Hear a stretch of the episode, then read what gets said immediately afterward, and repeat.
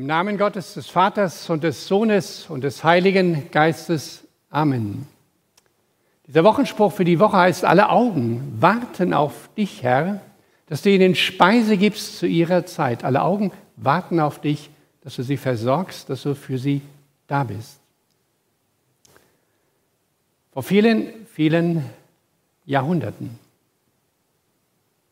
war das Volk Israel unterwegs aus der Sklaverei in Ägypten.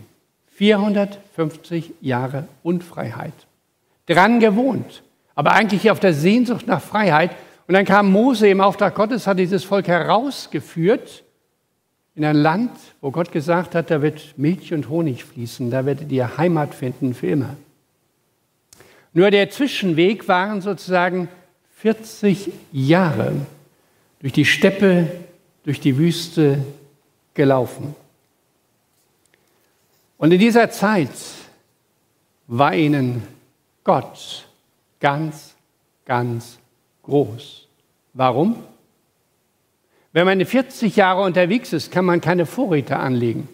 Gibt es keine Gefriertruhen, keine Kühlschränke, nichts, was man archivieren kann. Man ist unterwegs und man ist abhängig von Gott. Und Gott hat sie versorgt mit Manna vom Himmel. Das hielt aber nur genau einen Tag. Mit Wachteln für die Fleischesser. Und dann ging es weiter. 40 Jahre war Gott ganz groß. Und jetzt standen sie sozusagen vor den Toren dieses Landes, wo Gott gesagt hat, da werdet ihr ewige Heimat haben, da will ich euch hineinführen, aber ich gebe euch folgende Worte mit auf den Weg. Und ich lese uns das einmal vor. Das steht im fünften Buch Mose, Kapitel 8, 7 bis 18. Da sagte mich Gott zu seinem Volk, denn der Herr, dein Gott, führt dich in ein gutes Land, ein Land, darin Bäche und Quellen sind und Wasser in der Tiefe, die aus den Bergen und in den Auen fließen. Ein Land, darin Weizen, Gerste, Weinstücke, Feigenbäume und Granatapfel wachsen. Ein Land, darin es Ölbäume und Honig gibt. Ein Land, wo du Brot genug zu essen hast, wo dir nichts mangelt. Ein Land, in dessen Steinen Eisen ist, wo du Kupfererz aus den Bergen haust. Und wenn du gegessen hast und satt bist, sollst du den Herrn, deinen Gott, loben für das gute Land, das er dir gegeben hat. So hüte dich nun davor, den Herrn, deinen Gott, zu vergessen sodass du seine Gebote und seine Gesetze und Rechte, die ich dir heute gebiete, nicht hältst. Wenn du nun gegessen hast und satt bist und schöne Häuser erbaust und darin wohnst und deine Rinder und Schafe und Silber und Gold und alles, was du hast, sich mehrt, dann hüte dich, dass dein Herz sich nicht überhebt und du den Herrn, deinen Gott, vergisst, der dich aus Ägyptenland geführt hat, aus der Knechtschaft und dich geleitet hat durch die große und furchtbare Wüste, wo feurige Schlangen und Skorpionen und leider Dürre und kein Wasser war, und ließ dir Wasser aus dem harten Felsen hervorgehen und speiste dich mit Manna in der Wüste, von dem deine Väter nichts gewusst haben, auf dass er dich demütigte und versuchte, damit er danach hernach wohl täte. Du könntest sonst sagen in deinem Herzen, meine Kräfte und meine Hände Stärke haben mir diesen Reichtum gewonnen, sondern gedenke an den Herrn, deinen Gott, denn er ist es, der die Kräfte gibt, Reichtum zu gewinnen, auf das er hielte seinen Bund, den er den Vätern geschworen hat, so wie es heute ist. Kurz bevor sie in das Land kamen. Und dann haben sie sich angesiedelt. Und wie war das unterwegs? War Gott ganz groß. Und viele Jahrhunderte später konnte das Volk sagen, Gott, du hattest recht. Wir haben uns Reichtum aufgebaut. Wir sind stark geworden. Wir sind groß geworden. Wir haben Äcker gebaut, wir haben Städte gebaut und könnt ihr es lesen? Keiner kann es mehr lesen. Da wurde Gott auf einmal ganz, ganz klein. Denn es ist ja unsere Kraft, unsere Weisheit, Unsere Intelligenz hat doch dieses Land aufgebaut. Wir sind doch die Schlauen. Wir sind die Erfinder. Wir sind die, die etwas getan haben. Und Gott hat gesagt, ich habe es euch gleich gesagt. Wenn er euch dann ansiedelt, dann kann es passieren, dass ich auf einmal wie unbedeutend werde, fast keine Bedeutung für euch mehr habe. Aber denkt dann bitte zurück. Denkt dann zurück, was euch damals in der Wüste passiert ist. Erinnert ihr euch daran, dass er euch das Leben gegeben hat. Dass er euch erwählt hat unter den tausenden Völkern, die es gibt auf dieser Erde. Dass er euch diese Begabung und diese Intelligenz gegeben hat, dieses Land aufzubauen, urbar zu machen, zu leben. Jetzt sagen wir heutige, lange her, das war doch vor einigen tausend Jahren. Und ich sage ja und nein, denn wir haben es auch erlebt. Wir sind etabliert und Gott hat in unserem Land vielleicht diese Größe. Aber wenn man sich so an die Zeit erinnert von Erzählungen von den Großeltern, Urgroßeltern, als die sagten, nach dem Krieg, nach dem Hitlerreich, wo alles am Boden lag, da sind wir in die Kirche gegangen. An wen sollten wir uns denn sonst wenden, wenn nicht an Gott? Wer kann uns denn jetzt noch helfen? Wer kann uns denn tragen? Und dann haben wir uns etabliert. Und die Suche nach Gott wurde immer kleiner. Wir sind schlau, intelligent. Wir haben unendliche Fähigkeiten und Begabungen. Wir haben das gewusst, wie das Know-how, wir können das machen. Wir sind hinaufgekommen zu einer Top-Industriegesellschaft. Die Welt schaute immer auf uns. Und Gott? Na, Gott wurde dann immer mehr dieser Dekorationsgott zu besonderen Anlässen, so Weihnachten. Oder zu ganz besonderen Dingen mal sich an Gott erinnern. Aber das war es dann auch schon. Aber ehrlich gesagt, ernst genommen? Wer hat denn Gott in dem Land hier noch ernst genommen? Danken? Schon gar nicht. Nahrung gibt es doch bei Aldi im Überfluss. So wurde Gott klein. Frage nur, wer hat es gegeben? Wer hat dich begabt? Wer hat dich befähigt? Wer hat dir das Leben gegeben, den Atem geschenkt, dich als ein Wunder gemacht? Nun danket alle Gott mit Herzen, Mund und Händen. Der große Dinge tut an uns und allen Enden, der uns von Mutter, Leib und Kindesbeinen an und selig viel zu gut an uns und jetzt getan. Heute ist Erntedank. Und gut, dass es diesen Tag gibt, weil am Erntedank holt uns sozusagen Gott zurück und sagt, schaut mal, ich habe es euch gegeben. Denkt an mich. Denk einmal zurück an die Früchte deines Lebens, an das, was du erreicht hast, was du geschaffen hast, was dir geschenkt worden ist im Leben. Ernte Dank. Die, die älter sind, können zurückschauen. Was sind deine Lebensfrüchte? Deine Kinder, deine Enkel, die Urenkel? Hey, da ist ja was draus geworden, trotz aller meiner Unzulänglichkeiten, oder? Oder du stehst mitten im Leben, in den Herausforderungen gefangen, sozusagen, ja, ich bin im aufstrebenden Leben, aber von überall werde ich gefordert, familiär, beruflich, in meiner Beziehung. Und du hast wieder ein Jahr geschafft. Ein Jahr vielleicht mit Konflikten, ein Jahr mit Sorgen.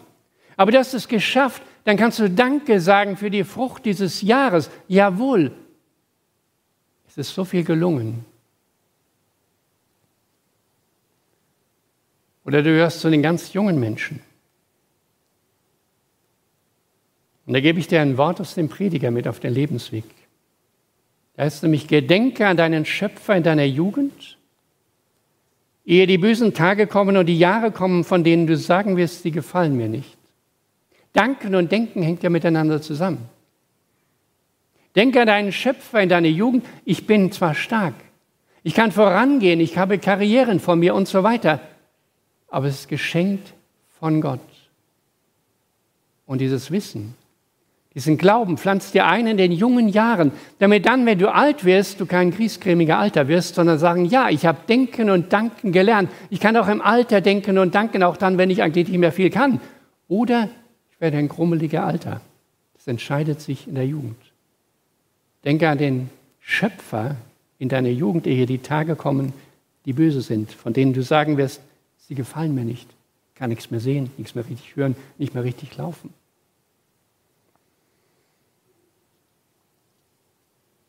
Erntedank holt uns zurück zu dem Schöpfer, zu Gott. Da ist mancher hier unter uns, der sagt aber nein, das ist mir zu oberflächlich, zu allgemein, das kann doch nicht sein. Ich habe mir anderes gewünscht für mein Leben, andere Lebensfrüchte, ich habe anderes geplant, mein Lebenstraum ist sogar zerbrochen. Danke. Da sage ich nur nein. Danke. Stell dich einmal vor, ihr hättet eine Reise geplant. Eine Reise, sagen wir, nach Italien. Wie gesagt, im übernächsten Jahr möchte ich nach Italien fahren. Und ihr bereitet euch darauf vor, das soll eine große Reise werden. Kulturgüter betrachten, Landschaft genießen, Menschen wahrnehmen. Und da liest du Bücher, da liest du Schriftstücke und sagst, boah, ich freue mich drauf. Organisierst diese Reise sozusagen von A bis Z und dann steigst du ins Flugzeug. Und ihr hebt ab. Du bist voller Vorfreude auf die Landung in Rom. Dieses Land dann zu sehen und zu betrachten. Und du träumst von unterwegs im Flugzeug und siehst, wie es zur Landung ansetzt.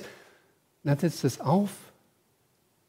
Dann sagt der Kapitän, herzlich willkommen am Flughafen Amsterdam Schiphol. Du bist sauer, stinksauer. Lange vorbereitet, vorbereitet und jetzt landest du hier in Holland. Wolltest du nie hin? Grausam. Du steigst aus dem Flugzeug aus.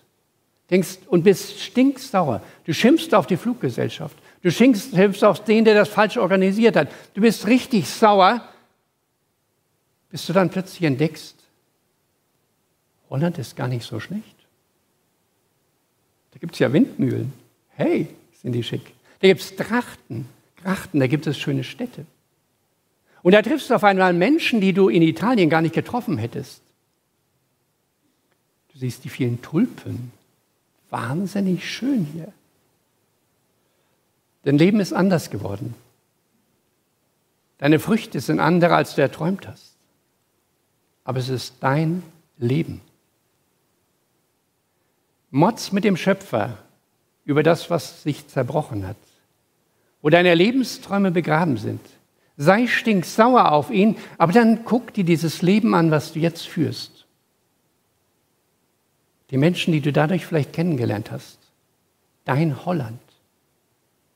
Und betrachte plötzlich die Tulpen in deinem Leben, die Windmühlen, die da sind. Ja, es ist wie Leben Zweite Wahl. Aber es ist schön.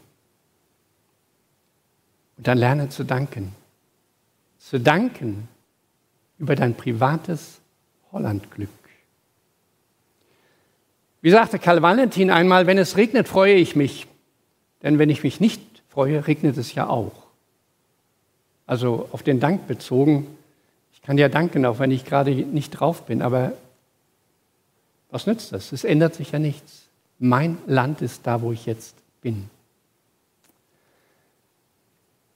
Wir blenden gleich mal eine kleine ähm, Seite ein, die dann auch im Nachspann zu sehen ist. Es gibt nämlich eine Frau, die ist eine, Dankbarschaft, eine Dankbarschaft, Dankbarkeitsbotschafterin. Und das ist äh, Labine Langenbacher, die ein großes, schweres Leben gehabt hat, aber Leute motiviert zum Danken.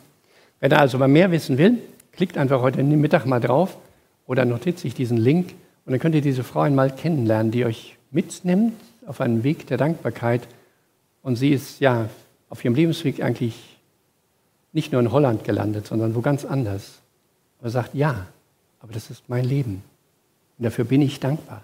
Für die Menschen, die ich kenne, für die Menschen, denen ich begegnet bin, für die Früchte, die aus mir herausgewachsen sind.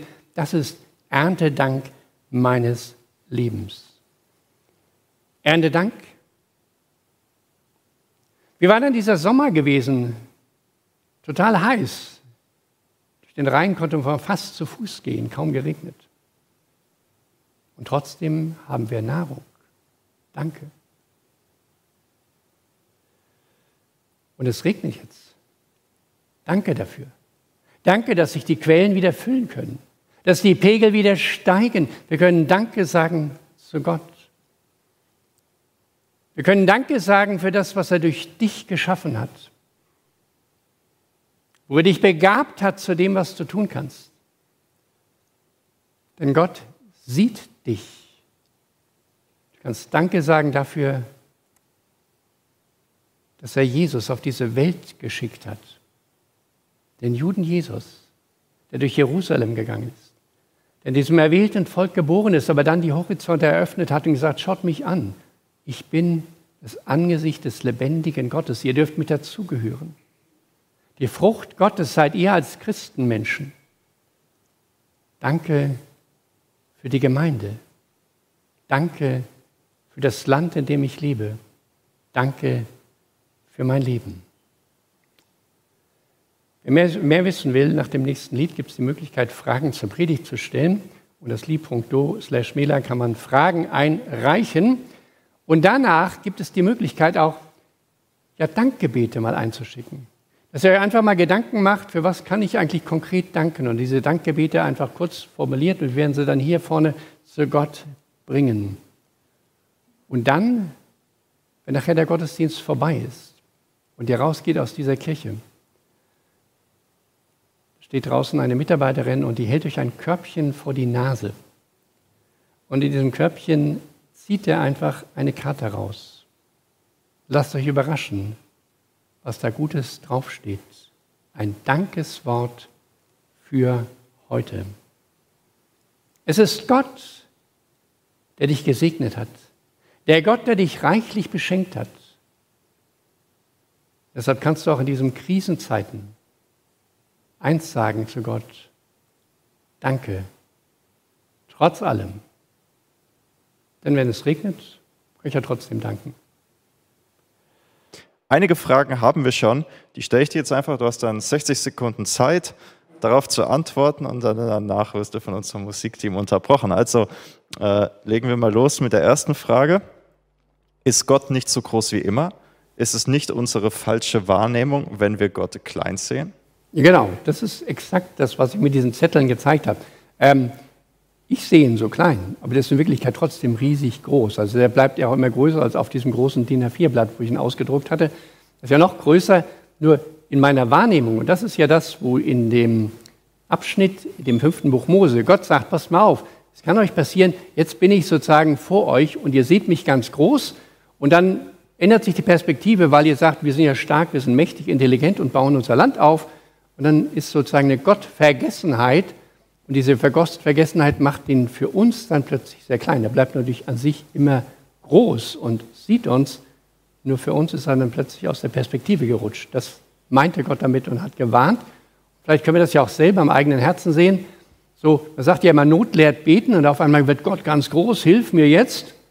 Wenn die Not vorbei ist, und ich baue mir alles selber auf und ach so, es gibt ja auch noch Gott. Gut, dass Weihnachten ist, gehe ich wenigstens dann mal in die Kirche. Also dann ist er ganz klein.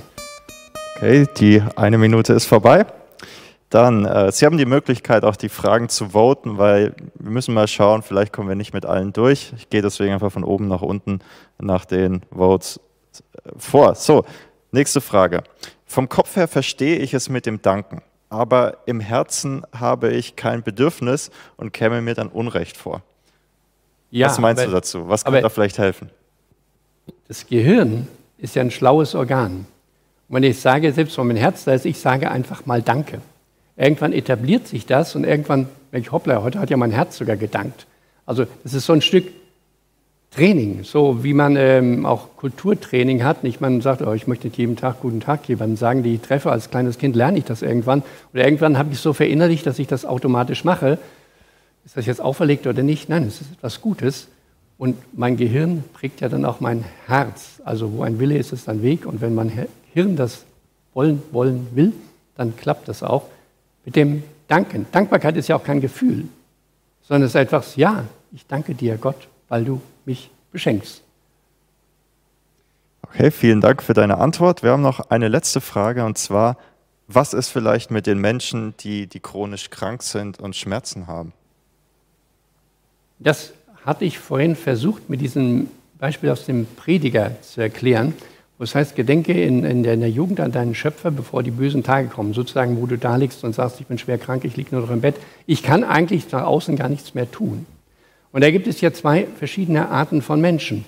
Die einen, die da richtig untergehen im Leid und sagen, oh, es ist grausam und das Leben ist nichts mehr wert. Und dann entdecken wir manchmal ganz fröhliche Menschen, wo man denkt, äh, wie kann das sein, dass du, wo es dir doch eigentlich äußerlich so schlecht geht, so eine Ausstrahlung hast, ähm, als würdest du dich innerlich irgendwie freuen. Und das ist meint genau dieses Dankbarsein, es heißt ja in der Bibel auch, sei dankbar in allen Dingen, auch da, wo es mir eben gerade schwer ist, wo ich sozusagen in dem Bild zu bleiben, in diesem Holland gelandet bin, wo ich gar nicht hin wollte, und trotzdem dann zu entdecken, ja, ich kann zwar wenig oder ganz wenig, aber ich kann Danke sagen. Ich atme, ich habe Leute, die sich um mich kümmern und so weiter. Also ich bin nicht allein gelassen. Das ist in allen Situationen kann ich lernen, Gott zu danken und deshalb ist es gut, am Anfang danken zu lernen. Okay, vielen Dank für deine Antworten. Biggie schreibt über Slido noch, äh, danke, dass das Thema heute Danke ist. Es ist toll, in diesen Zeiten immer wieder darauf hinzuweisen, dass wir so viel zu danken haben.